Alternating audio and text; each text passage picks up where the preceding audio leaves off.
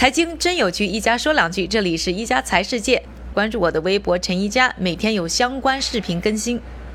不知道有多少朋友呢讨厌堵车，又常常受到堵车的困扰。反正我肯定是堵车的受害者，而且一到夏天就经常因为堵车而上火。下面呢，想和大家分享的可能会让大家了解到啊，什么是城市拥堵的一大元凶，竟然就是多年前承诺我们会降低城市拥堵的共享汽车。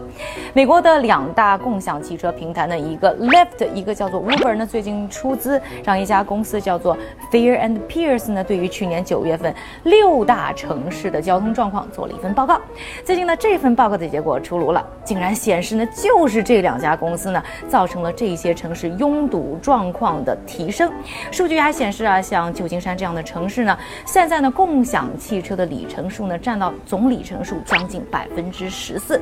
多年前啊，共享汽车呢出炉的时候，曾经承诺可以降低呢私家车的使用，来改善呢城市的拥堵状况。时间过去了好多年，现在呢，道路上的公共交通还在跑，出租汽车的数量没有少，但又多了很多拉客的共享汽车。更让人着急的是，这些共享汽车啊，有百分之五十四到六十二的时间呢是在载客，剩下这么多的时间，不是啊，是在等单，就是在去接你的路上，或者呢，因为定位不准确啊，而满大街的转圈。下面我们就来问一问呢，这些共享汽车司机的感受。我现在这一单要跑很远啊，经常是空车堵在路上，对吧？我要找个停车位，那肯定是比登天都难，老司机苦啊。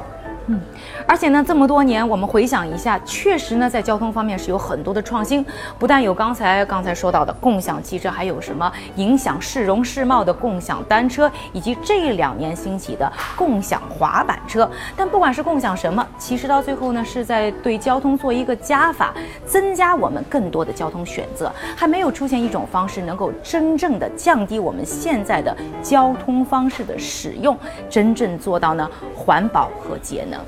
那当然了，像 l i f t 解释的那样，如果没有了价格战，也许呢状况会改善，或者像有些朋友想的那样，也许取代需要更多的时间。不知道各位你是怎么看的？感谢各位的收听，我们明天再见。